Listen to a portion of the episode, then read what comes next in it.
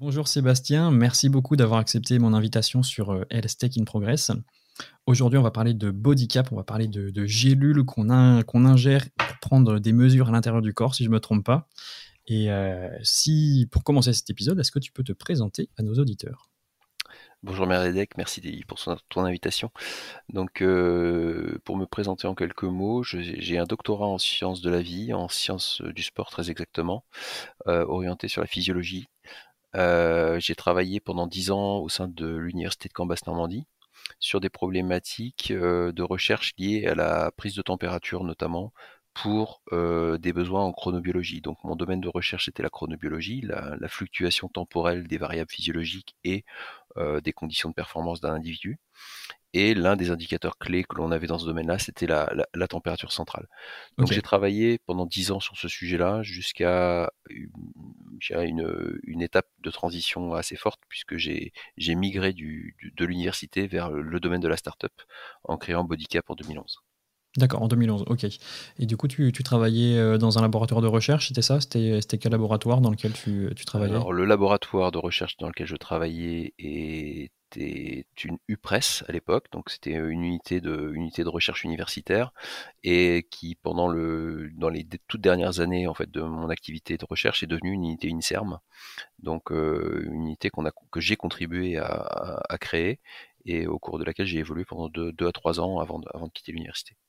D'accord. Je crois que tu m'avais dit aussi que cette unité elle avait été plus ou moins rachetée par une branche de Philips ou quelque chose comme ça. Alors, comment ça s'est passé? En fait, c'est pas tout à fait le, le, le, fonctionnement. Ça s'est passé, ouais. En fait, le, laboratoire a mis en place une, une convention de recherche avec euh, Philips Semiconducteur, qui étaient nos voisins parce que pour les besoins de nos activités de recherche, nous n'avions pas le matériel ad hoc. On utilisait à l'époque des thermomètres filaires ou, ou, électroniques classiques qui nous permettaient de mesurer la température des gens, alors soit de manière ponctuelle, soit de manière continue, mais toujours soit de manière invasive, soit de manière précise, donc manière imprécise. Donc on était toujours dans le compromis pour la mesure. Or, notre domaine d'activité ne nous permettait pas d'avoir ce compromis puisqu'on voulait avoir des données les plus fréquentes possibles avec une précision de l'ordre du dixième de degré. Donc, on s'est rapproché effectivement de ce Philips, euh, Philips Semiconductor en 2005. Euh, on a monté un programme de recherche collaboratif avec eux, euh, programme qui a évolué jusqu'en 2009-2010 à partir de quoi on a, euh, on, a externalisé le projet effectivement pour en faire un, une start-up. Ok, très très clair. Qu'est-ce qui t'a orienté vers la santé initialement? Qu'est-ce qui t'a tiré vers, vers cet univers? Alors en fait c'est un c'est une forme de, de, coïncidence en fait et de et de, et de facteur de chance on dira. Euh, au départ euh, j'ai intégré les STAPS donc euh, sciences du sport et suite à suite à un doctorat en physiologie du sport. Donc j'ai fait un DEA sciences de la vie et de la santé euh, à Paris 5.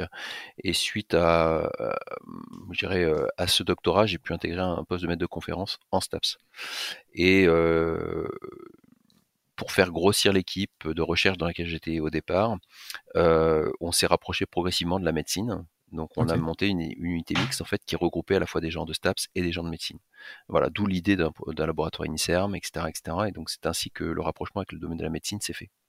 Est-ce que quand tu t'es lancé dans STAPS, tu as directement imaginé partir sur le monde de la recherche ou tu as imaginé à un moment faire une voie dans le sport, ce qui, je pense, est sûrement un peu la, la majorité des parcours quand on se lance dans STAPS? Ouais, ouais, c'est effectivement. J'ai pas, j'ai pas commencé les STAPS en voulant faire un, un doctorat, ça c'est très clair.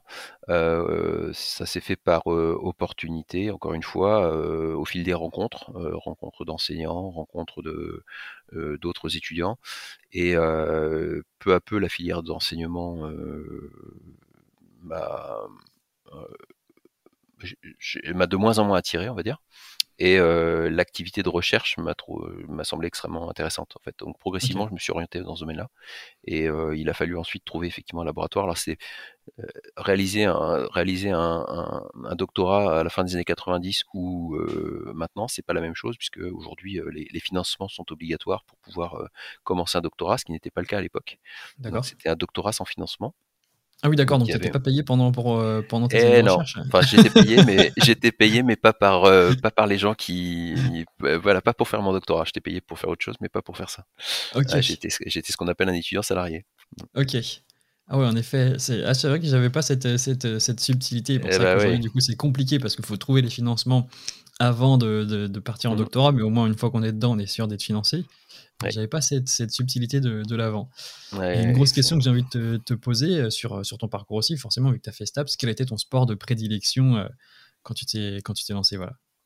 Alors moi j'ai commencé. Alors c'est un peu particulier parce qu'en fait, je...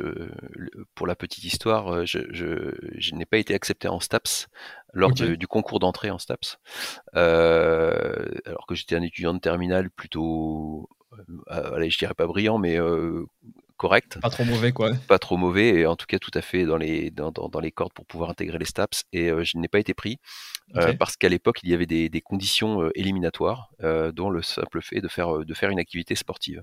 Et il se trouve qu'à l'époque, les activités sportives non académiques n'étaient pas considérées comme des activités sportives qui donnaient des points. Et je pratiquais le cyclisme à haut niveau à l'époque et c'était considéré comme euh, enfin voilà je cochais aucune case donc je n'avais pas c'est comme si je ne faisais pas d'activité sportive. Donc j'étais de fait éliminé donc j'ai même pas passé les concours pour pouvoir rentrer. Donc j'ai eu maintenant cyclisme? Alors, euh, c'est tout, le, tout le truc, c'est qu'à l'époque, euh, j'ai intégré un, DUT, ce qui n'a rien à voir avec le, ce qui n'a rien à voir avec les STAPS, un DUT technique de commercialisation. J'ai passé en candidat libre un brevet d'État d'éducateur sportif euh, qui m'a permis de réintégrer ensuite les STAPS directement en troisième année. Euh, donc c'est un petit, pied de nez, je dirais, euh, au système de sélection, pour ensuite devenir moi-même maître de conférence en STAPS. Donc ce qui est un peu, c'est toute l'ironie du truc, maître de conférence en STAPS. Et suite à mon intégration en tant que maître de conférence, j'ai ouvert la première section STAPS cyclisme, donc le premier, la première section cyclisme au sein des STAPS en France. Euh, et donc, euh, elle a tenu pendant 10 ans, c'est-à-dire le temps où j'ai été enseignant, et depuis, elle est fermée. Ah bon? Mmh. Ok, bah c'est la triche pour les autres. Bon, c'était un sacré parcours, c'était un sacré pied de nez, une sacrée revanche, mais du coup, s'ils l'ont fermé, c'est un peu de la triche. C'est fou qu'ils considèrent pas le cyclisme comme, euh, alors euh, maintenant, c'est plus. Euh, en fait, c'est très compliqué à organiser comme activité euh, d'enseignement, puisque ce sont des activités extérieures ou des activités, enfin, un peu comme la voile, un peu comme voilà, c'est toujours un peu compliqué en termes de sécurité et, d'organisation, en termes de niveau aussi. C'est-à-dire que sur un sur un plan d'eau pour organiser de la voile, on arrive à on arrive à s'en sortir à peu près, mais sur des différences de niveau qui peuvent être complètement démesurées entre entre des débutants et des très très des très très bons cycliste, ça devient très compliqué d'être sur la route et de, et de pouvoir piloter un groupe. Quoi.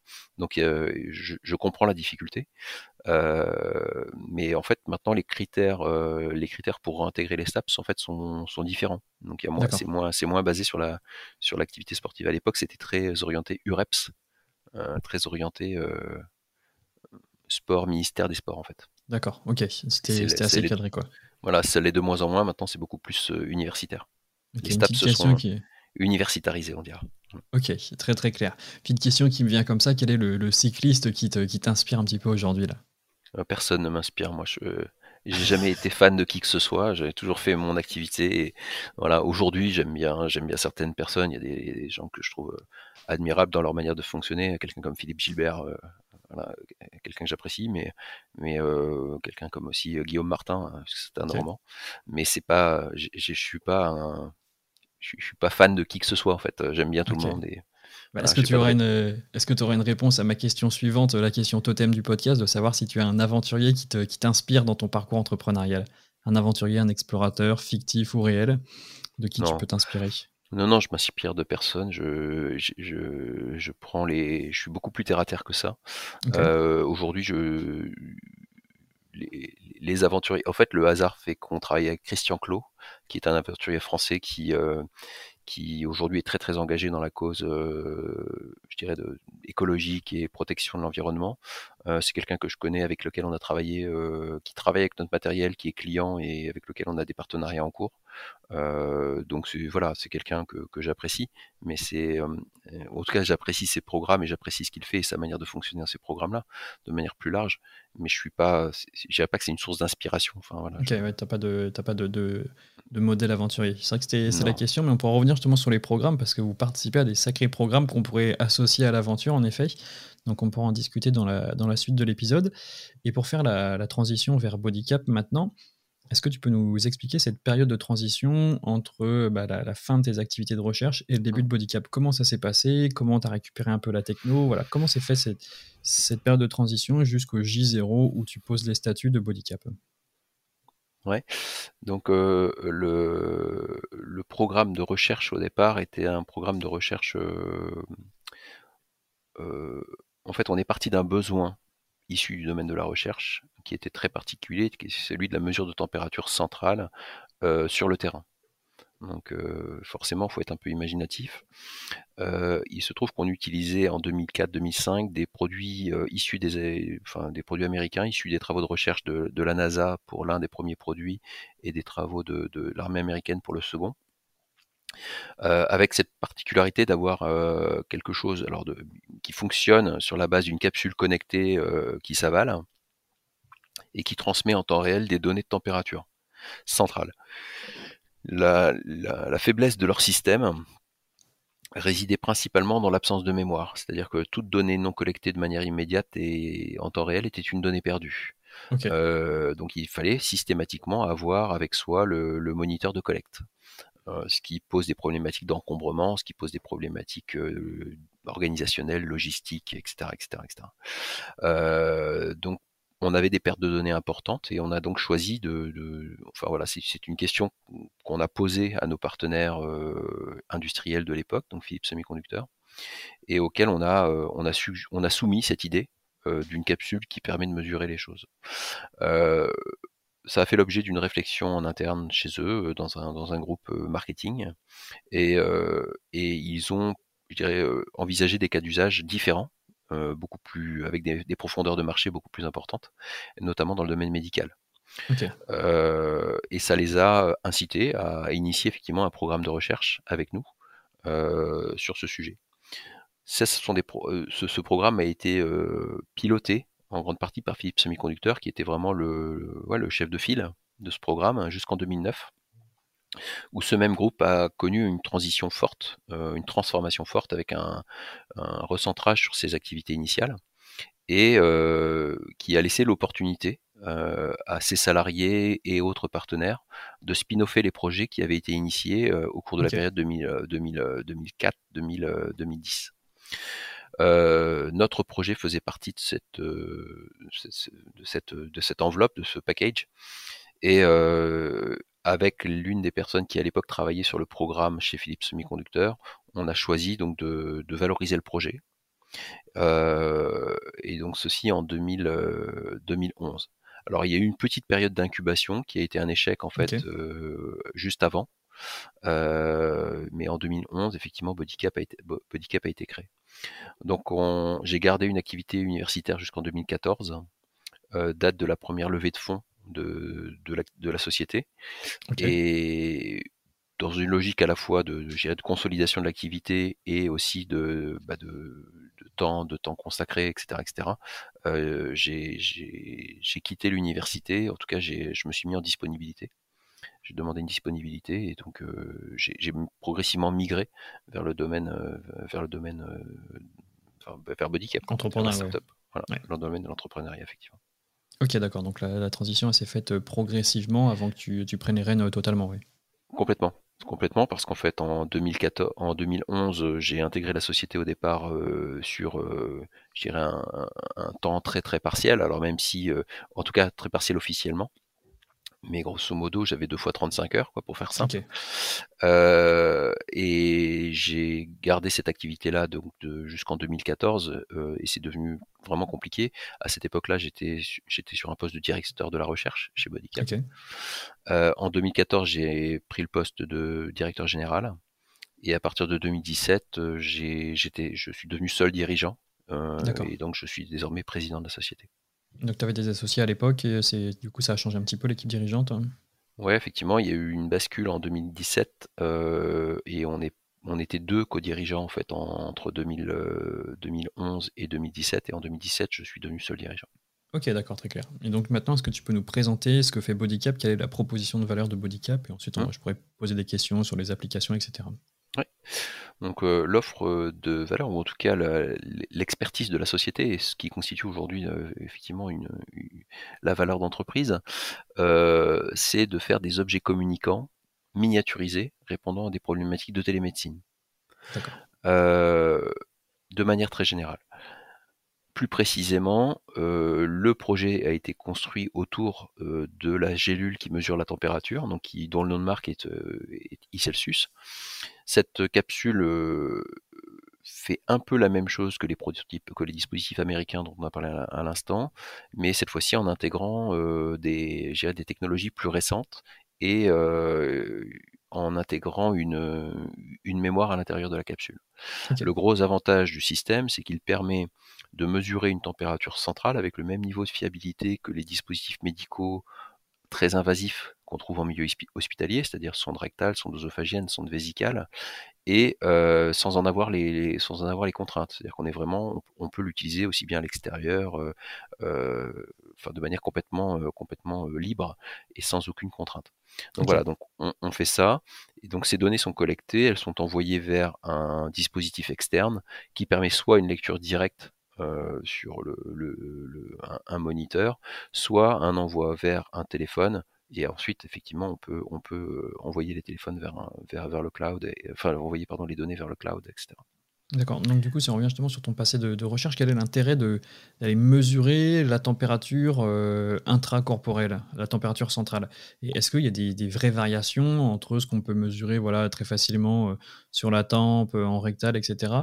Quel est l'intérêt, l'intérêt scientifique? Alors, euh, dans le domaine dans lequel je travaille, la température centrale, donc euh, dans mon domaine de recherche qui est la, chronobiologie, on s'intéresse en particulier à la fluctuation journalière, donc la fluctuation sur une période de 24 heures, euh, des performances des individus et de leur et de, leur bien-être. Alors, on est tous faits de rythmes, hein, de rythmes plus ou moins longs. Il y a des rythmes qui durent quelques millièmes de seconde, il y a des rythmes qui durent quelques secondes, des rythmes qui durent 24 heures et des rythmes qui durent plus longtemps, une semaine, un mois, etc. Donc parmi les, rythmes les plus évidents, vous avez le rythme cardiaque, qui est un rythme qu'on connaît bien. Euh, vous avez le rythme de le veille-sommeil, qui est un rythme calé sur 24 heures. Euh, qu'on appelle euh, donc les rythmes circadiens, et vous avez des rythmes qui sont bien connus chez la femme, qui sont les cycles mensuels en fait, qui, eux aussi sont extrêmement faciles à, détecter et à identifier les rythmes circadiens sont intéressants parce qu'ils sont caractéristiques de notre activité diurne. Donc on est fait pour être actif le jour et pour dormir la nuit. Mais il y a plein de facteurs de perturbation. Et ces facteurs de perturbation euh, vont euh, contraindre euh, le rythme lui-même et être source éventuellement d'inconfort ou de fatigue ou etc etc etc de somnolence. Alors parmi ceux-ci vous avez le vieillissement. Le vieillissement est un facteur de perturbation des rythmes. Euh, vous avez la prise de médicaments, euh, vous avez le travail de nuit, vous avez donc des facteurs sociaux, etc., etc. et vous avez l'activité sportive. L'activité sportive qui, lorsqu'elle est faite trop tard le soir, par exemple, peut vous empêcher de dormir, ou euh, etc. Et donc nous, tout l'intérêt du travail qu'on devait faire, c'était ça, c'était de travailler sur la problématique de l'activité sportive à la fois comme facteur de, de, de, restauration des rythmes biologiques, dans quelle mesure l'activité physique permet-elle de retrouver un rythme activité, euh, activité le jour, sommeil la nuit euh, de bonne qualité, euh, et dans quelle mesure le fait d'avoir un décalage horaire, par exemple, pouvait perturber les choses? Il se trouve que intrinsèquement, l'un des principaux marqueurs de notre rythme individuel, par exemple le simple fait qu'on soit du soir, qu'on soit du matin, ou etc. Eh bien en fait, ce sont des choses qu'on peut retranscrire à travers la variation journalière de la température. Notre température n'est pas une variable stable, c'est une variable qui va évoluer au cours de la journée, avec des valeurs basses plutôt en début de matinée, donc plutôt vers 4h, 5h, 6h du matin, et des valeurs hautes, euh, exactement l'opposé, entre 16h et 18h, voire 19h. Et ce rythme-là, il, est extrêmement solide, extrêmement robuste, extrêmement caractéristique de chacun d'entre nous, avec des, fois des, gens qui vont avoir des rythmes un peu décalés les uns par rapport aux autres, ce qui conditionne effectivement, enfin ce qui reflète euh, le fait d'être du matin ou du soir.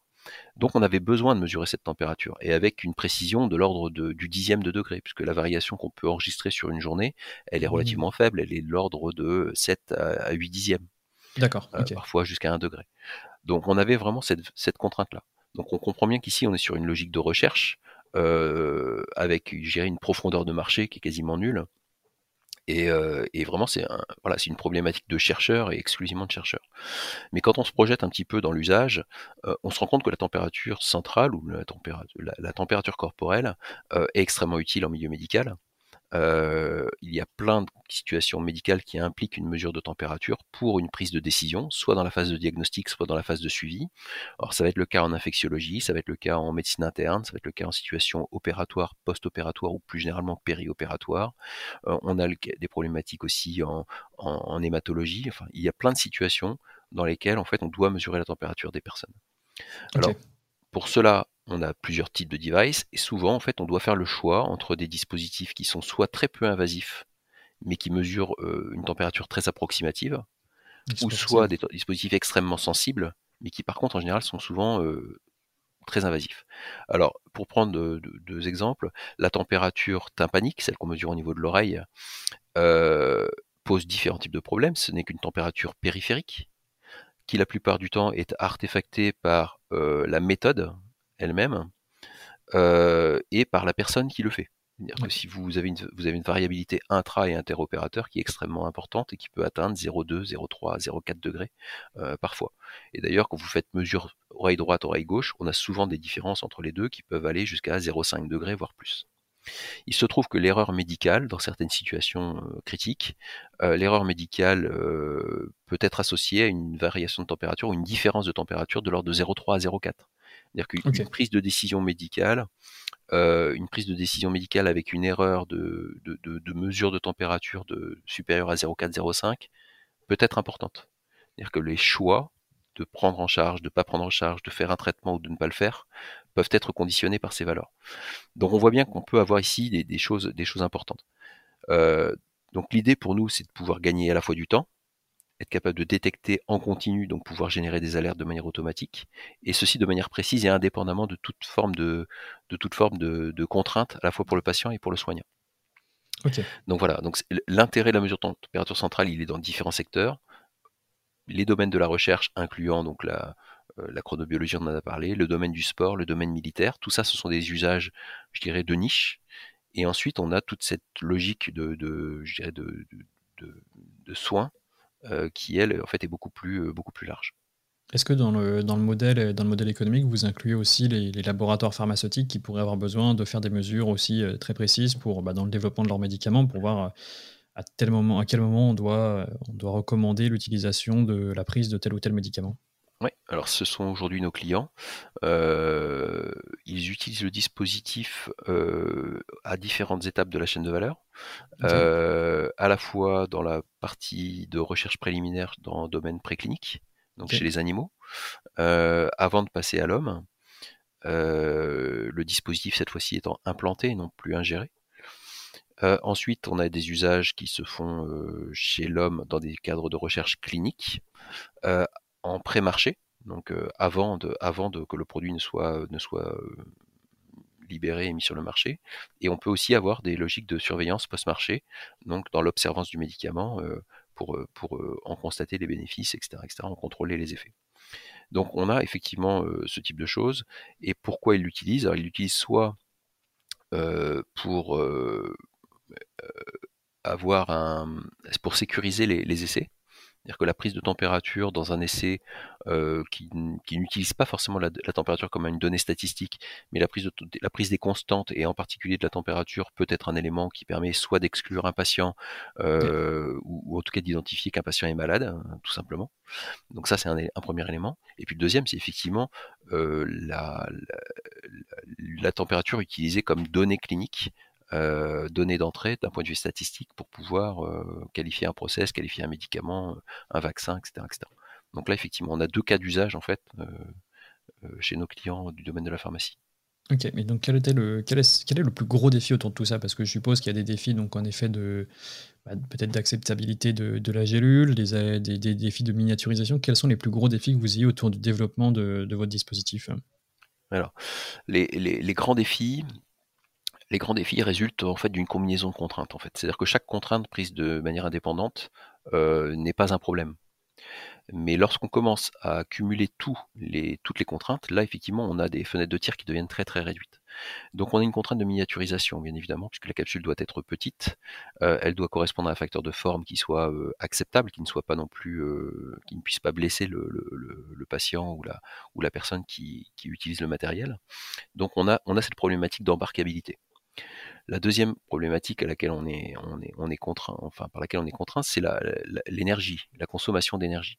On a quelque chose qui doit durer suffisamment longtemps pour pouvoir euh, bah, suivre l'intégralité du temps de transit, sachant que ce temps de transit peut parfois présenter des, durées extrêmes de plusieurs jours, voire plusieurs dizaines de jours. Et donc on a cette contrainte-là de pouvoir suivre la température tout au long du temps de transit. On a des problématiques euh, radio, donc on doit pouvoir envoyer le signal à l'extérieur du corps en temps réel euh, en, euh, en, réglant la problématique d'inertie et la problématique surtout de d'absorbance du, corps, du, corps humain en fait, hein, des, tissus humains.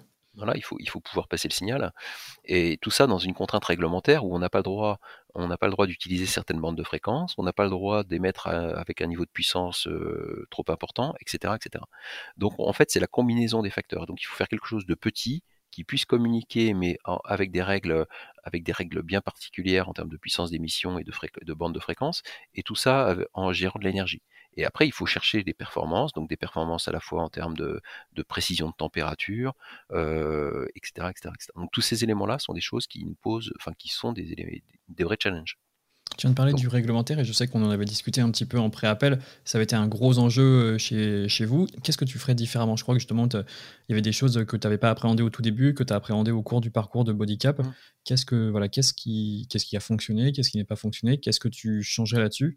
Et je pense que ça peut vraiment inspirer euh, nos auditeurs qui peuvent être confrontés potentiellement aux mêmes, euh, aux mêmes thématiques. Mmh. Alors, l'aspect réglementaire, l'aspect, oui, l'aspect réglementaire lié à la mise sur le marché d'un dispositif médical, euh, est encadré par des, grandes règles euh, qui sont euh, soit européennes, soit américaines, soit chinoises, etc. Donc lorsqu'on fait le choix d'un développement d'un dispositif médical, il faut savoir où est-ce qu'on vise, quel marché on vise. le territoire visé va déterminer les, les, règles applicables. Donc ça c'est le premier élément il faut il faut l'avoir en, tête dès la phase de conception. C'est-à-dire que si vous partez bien en tête euh, sur des développements qui sont vraiment strictement européens et qui ne tiennent pas compte des contraintes américaines, euh, vous risquez en bout de chaîne de vous retrouver avec des, fonctionnalités euh, non utilisables ou avec des contraintes vraiment fortes sur l'usage du produit. ça, c'est le premier élément, ou, une incapacité à délivrer sur le marché américain. Donc ça, c'est le premier élément. Le deuxième, c'est les routes réglementaires. Donc les routes réglementaires sont, sont laissées au libre choix du fabricant. Et euh, alors, bien évidemment, dans la mesure où, votre dispositif répond à certaines caractéristiques, hein, mais nous, en fait, on est sur un classe, ce qu'on appelle un classe 2, euh, et donc on, a le choix entre plusieurs routes réglementaires. Il se trouve que euh, les choix qu'on a pu faire initialement n'étaient pas la bonne route, ne correspondaient pas à la bonne route réglementaire, et donc on s'est retrouvé à la fin dans un cul-de-sac où on n'était plus en on n'était plus en capacité de, de, on n'était pas en capacité de, de, vendre le produit euh, compte tenu de la route réglementaire qu'on avait choiie. Est-ce que la route réglementaire avait impliqué sur le développement du, euh, du produit en lui-même ou comment, comment ça se passe en fait? Parce qu'en fait, la, les, les, preuves, en fait, euh, le, la mise sur le marché d'un dispositif médical, c'est un jeu, on va dire, entre euh, des, des, des, des, exigences réglementaires qui, sont, qui vous sont imposées et des réponses que vous allez leur apporter, c'est-à-dire des niveaux de réponse que vous allez apporter. Or, c'est quelque part le fabricant qui fixe lui-même ses propres contraintes, parce que lorsque vous fixez une revendication, que vous fixez une revendication d'usage en disant nous sommes capables de mesurer tel paramètre chez telle population, eh bien il faut prouver que vous êtes capable de mesurer le paramètre dans les bonnes conditions, qu'on peut baser une, décision médicale sur, ce que vous avez donné comme, euh, sur les résultats que vous avez obtenus. Et il faut montrer que chez la population que vous voulez euh, adresser, vous ne générez pas de nouveaux risques, vous ne générez pas de contraintes particulières, etc., etc. Et donc que le produit est strictement acceptable. Donc quelque part, c'est le fabricant lui-même qui fixe ses règles du jeu. Et en fonction de la classe euh, de votre produit, donc la classe étant déterminée en fonction de son caractère invasif, de la complexité, euh, enfin du caractère critique de la donnée, c'est-à-dire que si vous mesurez, si vous mesurez la fréquence cardiaque à des fins de gérer de d'identification, de, fibrillation, etc., etc., vous n'avez pas le même niveau d'exigence que si vous fabriquez des brosses à dents. le, niveau de contrainte en fait dépend des, claims que vous allez apporter et de tout cela dépend en fait la, route réglementaire que vous voulez apporter. Et donc la route réglementaire va, va, conditionner à la fois la, la, finesse des réponses, la finesse et, la, et je dirais la, le, la structure de votre dossier technique. Et nous, nous avions choisi au départ quelque chose qui était beaucoup plus proche, enfin une route réglementaire qui normalement aurait dû être adaptée à des dispositifs implantables. Donc ce qui nous a énormément contraint dans nos, dans nos choix techniques et dans notre dans, ouais, dans nos choix techniques. Et en fait, in fine, on, s'est coincé tout seul, puisqu'en fait, on n'avait plus de possibilité de faire évoluer notre produit. Ok, donc vous avez fait quand, quand est-ce que vous êtes rendu compte de, bah de voilà, de, de, ce cul-de-sac? Comment tu t'en rends compte d'ailleurs? Parce que c'est vraiment très très intéressant de, pouvoir parler de ça et ça, ça permet aussi bah, d'en tirer des conclusions. Donc comment tu t'en mmh. es rendu compte? Comment tu as rectifié le tir?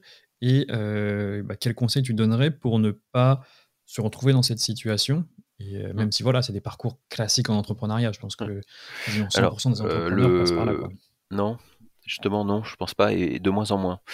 Euh, on s'en est rendu compte comment? On s'en est rendu compte euh, tardivement, très tardivement, puisqu'en fait on s'en est rendu compte quasiment à la fin, c'est-à-dire quand on a obtenu euh, une réponse de notre notifié qui nous a dit oui, ok, c'est bon, vous avez le marquage CE, mais sur la base de ce que vous avez déposé comme dossier il y a trois ans ou deux ans.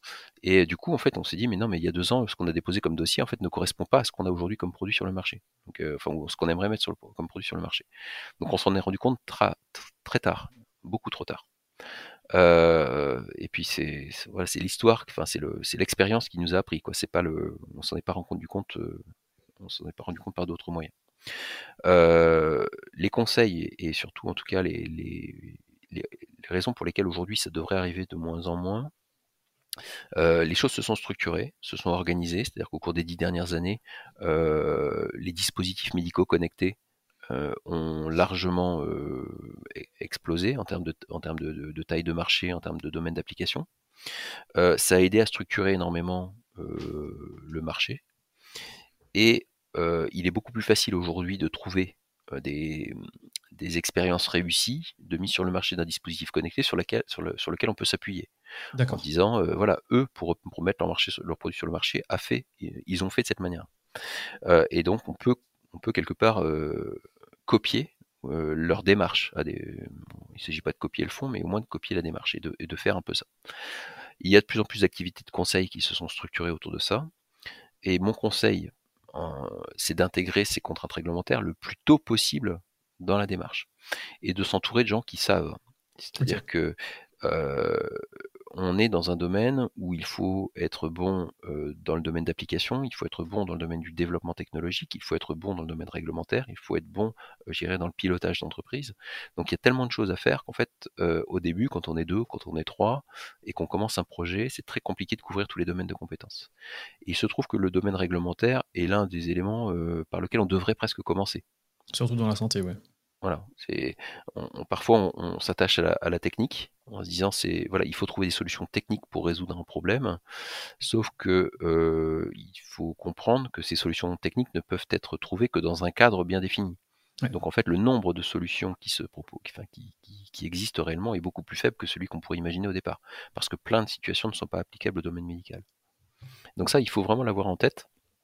Il faut vraiment l'avoir en tête. Et donc, de mon point de vue, le principal conseil qu'on pourrait donner à des gens qui se lancent dans ce domaine-là, c'est le plus tôt possible se pencher sur la problématique réglementaire qui doit être, le, le, le driver de l'ensemble. D'accord. Ok, c'est vrai que c'est un sacré sujet, parce que tu as raison, c'est vrai que quand tu lances une boîte, souvent tu as, en plus de ça, tu as un début d'embryon d'idée dans la tête, donc tu veux directement la mettre en application, et du coup tu te heurtes après au, au réglementaire, mais c'est vrai que c'est indispensable finalement pour gagner du temps d'accepter dans, d'en perdre un petit peu, entre guillemets, au début pour, euh, pour en gagner à long terme. quoi. Du temps et de l'argent surtout. Oui, parce que c'est vrai que c'est ça aussi, c'est que maintenant, en plus, avec les, modifications des réglementations vers le MDR, ça coûte de plus en plus cher de. Ça voilà. coûte très cher, et si vous faites les mauvais choix au départ, vous serez obligé de refaire. Donc, euh, vous paierez deux fois. Euh, vous paierez deux fois, vous serez obligé de changer des choses. Et en général, on n'aime pas changer tout, donc en fait, on change un petit peu. Et comme on change un petit peu, c'est pas toujours suffisant, et on met des pansements sur des jambes de bois, c'est pas toujours l'idéal. Ok, et donc là, du coup, c'est quel axe vous avez pris et où est-ce que vous allez aller? Ça va être quoi les prochaines étapes, là, le futur de Bodycap là? Alors le futur de Bodycap, c'est de continuer à, vivre avec une gamme, je dirais, deux, en deux, avec deux applications. Donc nous aujourd'hui, on a fait le choix d'avoir des applications hors domaine médical. Qui nous laissent un niveau de latitude assez important en termes d'usage, de, modification de produits, de réponses spécifiques à certains clients sur, des, sur, certains, sur certaines spécifications. ça, c'est aujourd'hui quelque chose qui génère l'intégralité de notre chiffre d'affaires, pour être très clair. Et on a une deuxième, un deuxième domaine d'application qui est en fait notre marché cible, hein, le marché médical, qui lui bah, constitue un petit peu le Graal. Et la stratégie que nous avons choisie aujourd'hui, c'est d'aller d'abord sur la FDA Compliance, donc le marché américain, et de revenir ensuite sur le, le, marché européen. notre futur, c'est celui-ci, c'est de travailler beaucoup. Aujourd'hui, on travaille énormément sur la, certification américaine de notre produit. D'accord. Et vous avez déjà des personnes, des, relais, des KOL, des Key Opinion Leaders aux, États-Unis pour, pour, faire le relais de votre techno? Alors, le, du fait de notre activité dans le domaine non médical, euh, enfin pour des applications non médicales.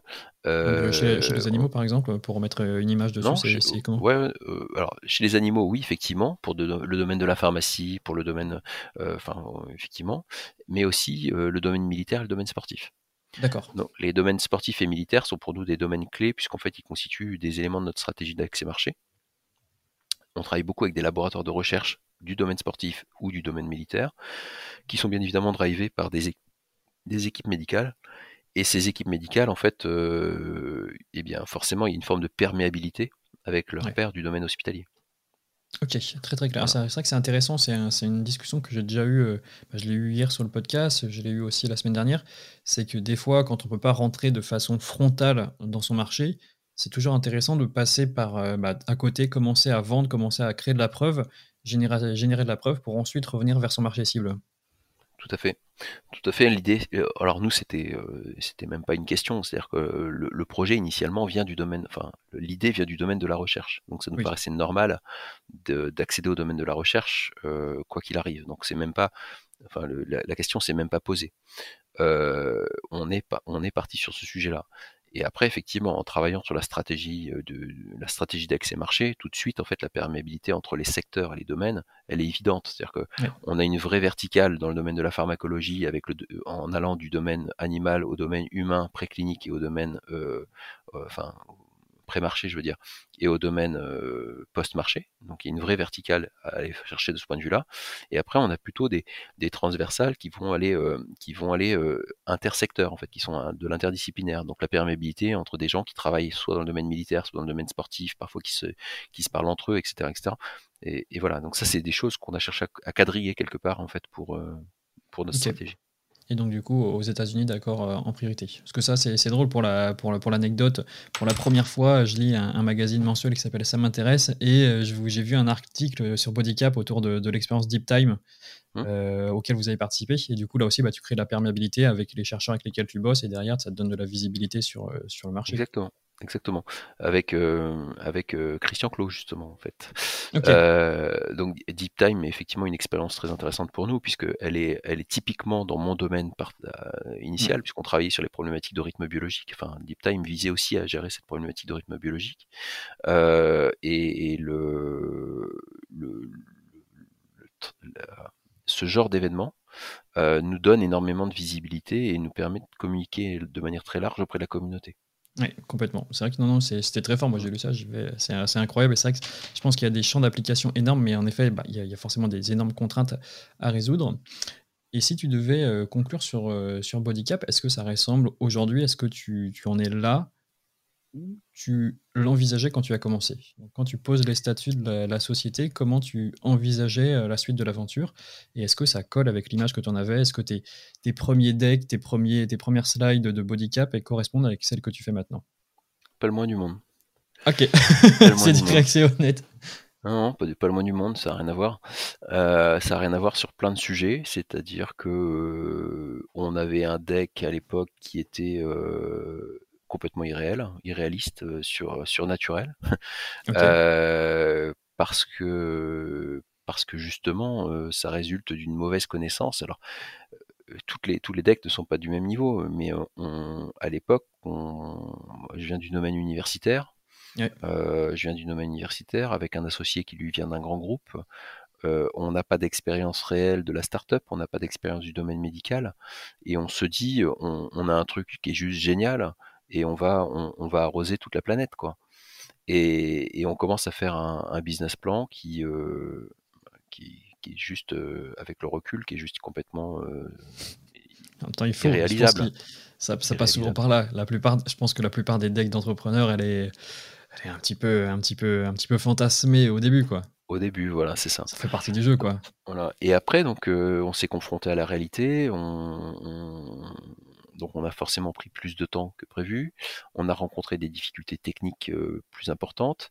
On a, des temps de mise sur le marché qui sont pas les mêmes. On a des coûts qui sont juste, enfin, qui, sont, on n'imagine pas en fait au départ lorsqu'on ne connaît pas le domaine médical. Pour tous les gens qui, ont déjà des expériences du, domaine de la start-up ou du domaine médical, le problème est différent. C'est des gens qui se projettent effectivement de manière complètement beaucoup plus objective.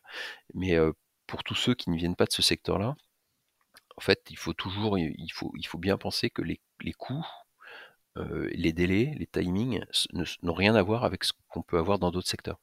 C'est-à-dire que mettre un dispositif médical sur le marché, quel qu'en soit le niveau de, de, simplicité, de simplicité ou de complexité, bah, n'aura rien à voir avec le domaine non médical. Vraiment rien.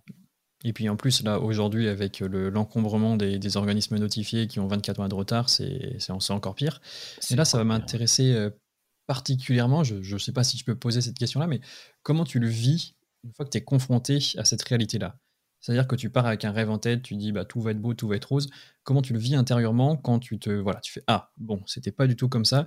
Est-ce que ça te fait douter sur tes choix, sur tes choix professionnels, sur tes choix entrepreneuriales?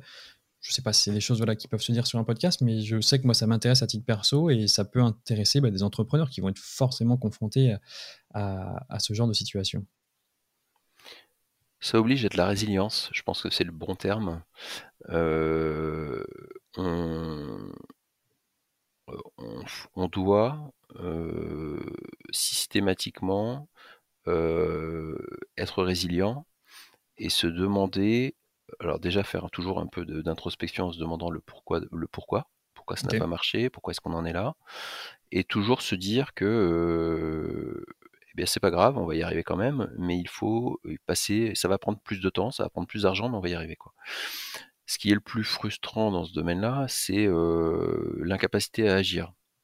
Donc l'incapacité à agir, elle, elle, elle, est, elle, est, elle résulte de, de notre écosystème.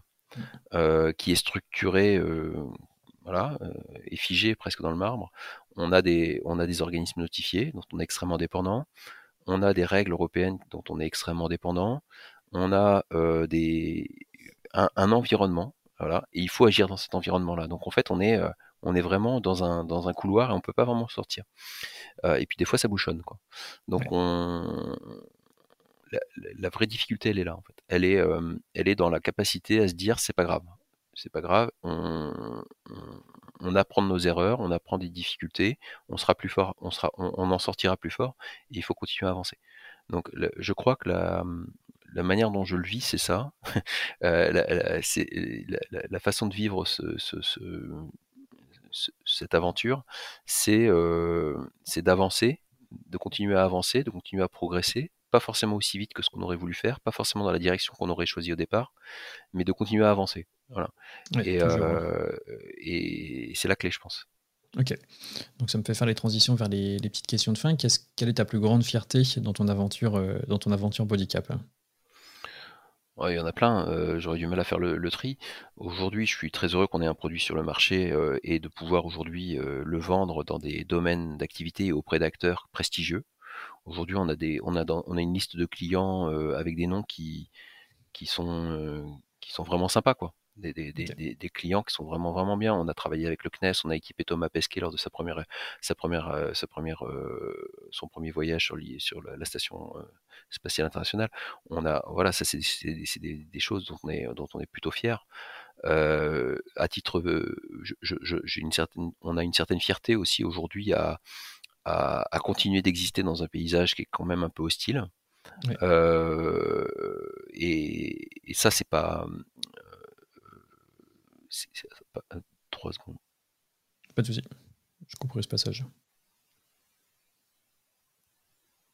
Il reste deux minutes de questions. C'est mon rendez-vous de rendez-vous de 16 heures qui. Euh, euh, le, donc, euh, il y, a une certaine, on a, on a une fierté collective. On a une fierté collective aujourd'hui d'être une équipe, d'être une équipe, de maintenir nos emplois.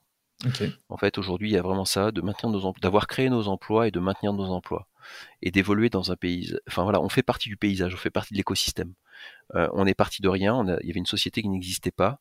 Euh, travailler pour un grand groupe, travailler pour une société qui, est déjà bien établie, je ne dirais pas que c'est simple, mais euh, on, arrive et on s'intègre dans quelque chose d'existant. Nous, on a tout créé, quoi. On est parti de rien, on est parti de rien, il n'y avait pas de structure, il n'y avait, pas, il avait pas de statut, il n'y avait pas de société, et on a tout fait en fait.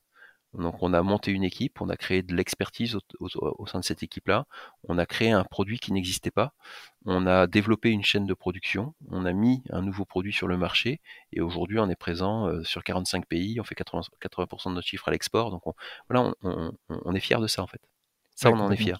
Et pas, et pas, je dirais pas de manière individuelle, on est fier collectivement au sein de l'équipe. En fait, et je pense que ça fait partie des, forces de, de la société. Complètement. Non, c'est vrai que tu, peux complètement être très très fier de, cette aventure. Et euh, si tu devais relancer une aventure justement, une relancer une boîte aujourd'hui, au vu de, tous les challenges que tu as, que as vécu avec Bodycap, qu'est-ce que tu relancerais? Et dans la santé évidemment, parce que c'est le jeu du podcast, qu'est-ce que tu relancerais comme boîte dans la santé? Eh ben justement, je serais pas dans le domaine de la santé. bah alors vas-y, pas dans le domaine de la santé. Qu'est-ce que tu relancerais euh, euh, je, je, je, ferai une activité plaisir. Je pense que j'activerai une activité plaisir, plutôt une activité plaisir dans le sens où euh, euh, les contraintes sont très très fortes dans le domaine où on vit, euh, enfin dans, le domaine où on vit, dans, notre écosystème d'entreprise. On a des contraintes très très fortes. on se plie à beaucoup beaucoup de contraintes, que ce soit des contraintes financières, des contraintes de tous ordres. et qu'il y a des fois on a envie de simplicité. Envie de simplicité, on a envie que les choses fonctionnent du premier coup et, d'y prendre du plaisir en le faisant. Donc, euh, et je pense que si je devais monter une autre activité, euh, j'essaierais de trouver quelque chose qui, qui s'inscrive dans cette logique-là. Je pense qu'il y, a, ça doit être difficile de trouver l'activité où tu réussis du premier coup, mais en effet, il y a des choses où il y a sûrement beaucoup moins de contraintes réglementaires euh, qu'en santé. Quoi. Il ne s'agit pas de réussir du premier coup, il s'agit plutôt de, de, de, prendre du plaisir dans, le, dans, dans, la réalisation, dans, la réalisation et de pas être systématiquement sous la contrainte, de, d'être, de, de, de, ne pas toujours être dans, une, dans, la, dans la résolution de, problèmes en fait. Ok, non, très clair, très très clair. C'est vrai que c'est, une très bonne, très bonne vision de la chose. Et euh, d'ailleurs, ça m'emmène sur la question, euh, la question terminale du podcast. Quel est ton conseil ultime pour les entrepreneurs qui nous écoutent? Alors, euh, j'aurais pas la prétention de, pouvoir donner un, conseil euh, à qui que ce soit. Ah bah, je pense que si. Ouais, euh, enfin. ok, d'accord. le, les, la le conseil que je pourrais donner, c'est de bien s'entourer de vraiment vraiment bien s'entourer, d'utiliser tous les leviers qui, qui existent pour pour s'entourer. Donc les incubateurs, les accélérateurs, les, les, pôles de compétitivité, tous ces gens qui sont euh, là pour vous aider et qui n'ont pas d'intérêt euh, dans, votre, activité. Tous ces gens-là qui sont là pour vous donner du conseil. Aujourd'hui, il existe plein de dispositifs de mentorat qui sont des dispositifs gratuits, euh, qui sont faits sur la base du bénévolat, etc. Entourez-vous de ces gens-là. en tout cas, au moment de la création, bien évidemment, n'hésitez pas à, dire que vous ne savez pas. Parce que parce que c'est vrai, il y a plein de trucs qu'on ne sait pas. Appuyez-vous sur des gens qui sont déjà passés par les par les étapes que vous voulez que vous voulez passer.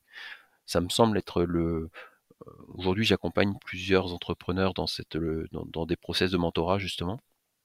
Et en fait, je ne leur j'ai pas l'impression de leur apporter des choses importantes parce qu'en fait je ne fais que leur raconter ou leur dire ah bah attention moi je suis passé par là et à ce moment-là j'ai peut-être fait cette bêtise-là. J'ai l'impression que ça leur rend beaucoup de service. Moi, ça ne me coûte strictement rien. Et, euh, j'ai l'impression qu'en fait, ça les aide énormément. Donc, euh, je, ça peut être quelque chose de, ça peut être quelque, voilà, ça peut être un conseil. Euh, d'où l'utilité de ce podcast-là, parce que forcément, les, entrepreneurs, ceux qui veulent entreprendre, qui l'écoutent, ça les, ça les inspire énormément. Justement, bah, tout ce que tu viens de dire, ça peut que, ça peut que aider l'écosystème. Donc, bah, merci beaucoup pour, euh, pour cet épisode. Et puis, euh, moi, je pense qu'il y a encore quand même beaucoup, beaucoup de choses à faire avec Bodycap. Donc, plein de bonnes choses pour Bodycap. Et puis, on va suivre vos avancées avec grande, grande attention. merci, beaucoup. À bientôt. Au revoir.